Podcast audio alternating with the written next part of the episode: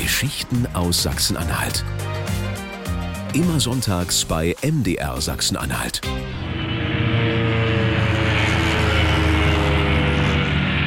Alliierte Bomber fliegen über Zerbst. Es sind die letzten Tage des Zweiten Weltkrieges. Die kleine Residenzstadt versinkt im Bombenhagel.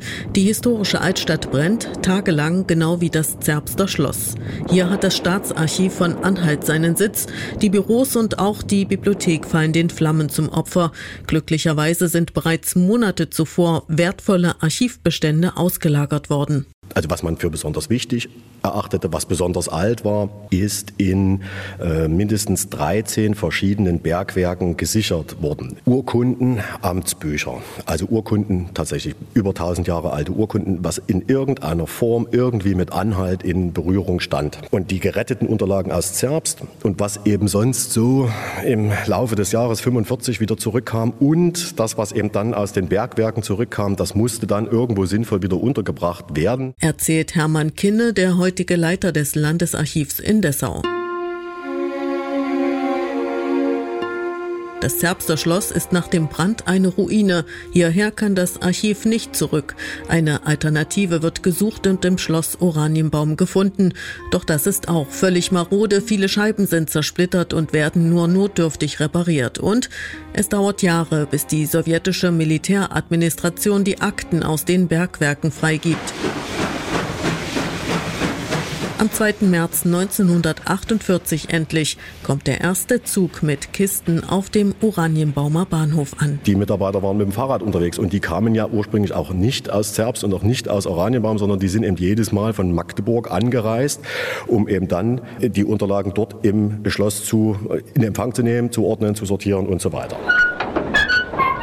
60 Meter müssen die Waggons vom Bahnhof auf ein Abladegleis geschoben werden. Anwohner, Archivmitarbeiter und sogar der Bahnhofsvorsteher packen mit an. Genau. Und von da aus mussten sie eben dann unter Zuhilfenahme aller möglichen hilfswilligen Schüler, versprengte Stu nicht Studenten, Soldaten und äh, was auch immer man dann auftreiben konnte, ins Schloss gebracht werden, um eben dann dort in die Regale, die überhaupt auch erst aufgebaut werden mussten, wieder einzusortieren, einzuordnen, um eben dann ähm, eine Benutzung durch die Archivare möglich zu machen, was eben dann schon tatsächlich 1950 wieder möglich war. Doch die Auslagerungen, der Brand im Zerbster Schloss und die umständlichen Transporte hinterlassen Lücken. Bis heute. Es ist verzeichnet in einer Webdatenbank Lost Art, eigentlich verlorene Kunst, und dort sind eben viele tausend Akten aus Zerbst äh, enthalten, von denen wir wissen, dass es sie bis 45 gegeben hat und jetzt sind sie nicht mehr da. Da klaffen wirklich erhebliche Lücken.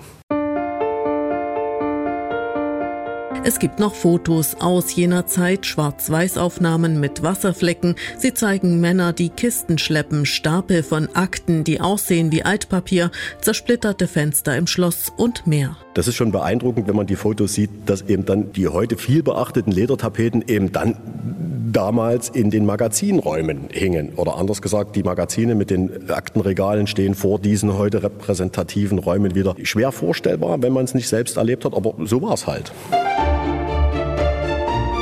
Die Fotos kann sich jeder anschauen. Sie sind Teil einer Ausstellung, die aus Anlass des 150-jährigen Jubiläums des Anhaltischen Staatsarchives im alten Dessauer Wasserturm zu sehen ist.